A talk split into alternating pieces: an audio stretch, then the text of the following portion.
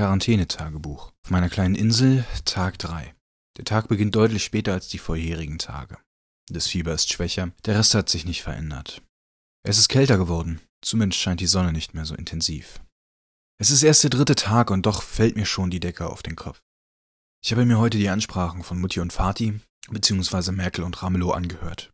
Besonders Merkels Rede hat mich beeindruckt. Ungewohnt einfühlsam und menschlich. Sie hat noch einmal besonders darauf hingewiesen, dass man jetzt Menschenmengen an öffentlichen Plätzen meiden soll. Es klang in ihrer Formulierung sehr danach, als würde es bald Ausgangssperren geben. Ähnliches haben einige Ministerpräsidenten bereits angedroht. Viele denken immer noch, dass die Krankheit ja egal sei, weil sie ja selbst jung und gesund seien. Auf der anderen Seite haben wir hamsternde Familien. Ich hatte heute das große Vergnügen, beide Seiten in meinem Freundeskreis erleben zu dürfen. Eine gute Freundin von mir fängt an Panik zu kriegen, weil sich ihr Umfeld auf die Pandemie einstellt und sie allein wohnt.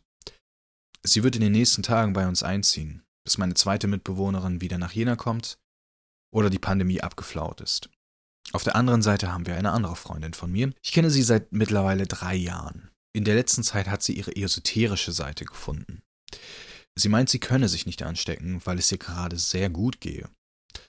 Solange das so bleibt, sei sie praktisch immun. Genau deswegen war sie für viele Leute in ihrer Umgebung in verschiedenen Läden einkaufen. Das macht sie fast täglich. Konservative Mediziner würden sowas riskant nennen. Aus dieser Fantasie heraus war sie auch der festen Auffassung, dass sie mich heilen könne. Egal was es nun sei. Dafür müsse ich aber die richtigen Chakren öffnen. Genauso wichtig sei es, dass mein Bild von ihr in mir stimme. Auf die Frage, was denn das richtige Bild von ihr sei, hieß es, ich solle noch etwas warten, bis es eine physische Gestalt angenommen hat. Alles klar, kein Problem. Was mich daran stört, ist nicht nur die Ignoranz, die Gefahr, in die sie andere Menschen bringt. Mich stört auch, dass ein winzig kleiner Teil in mir tatsächlich auch ein bisschen neidisch darauf ist, dass man erwachsen derart unbedarft leben kann. Ignorance is bliss heißt es ja. Aber zurück zum Thema. Es sieht so aus, als würde es schlimmer werden, bevor es besser wird. Meine Freundin war heute zu Besuch. Sie hat sich nicht in die Wohnung getraut und es waren vielleicht drei Minuten, aber Besuch ist Besuch. Ich nehme, was ich kriegen kann. Wir haben beschlossen, dass, wenn eine Ausgangssperre kommt, sie mit in die WG zieht. Vorübergehend, versteht sich.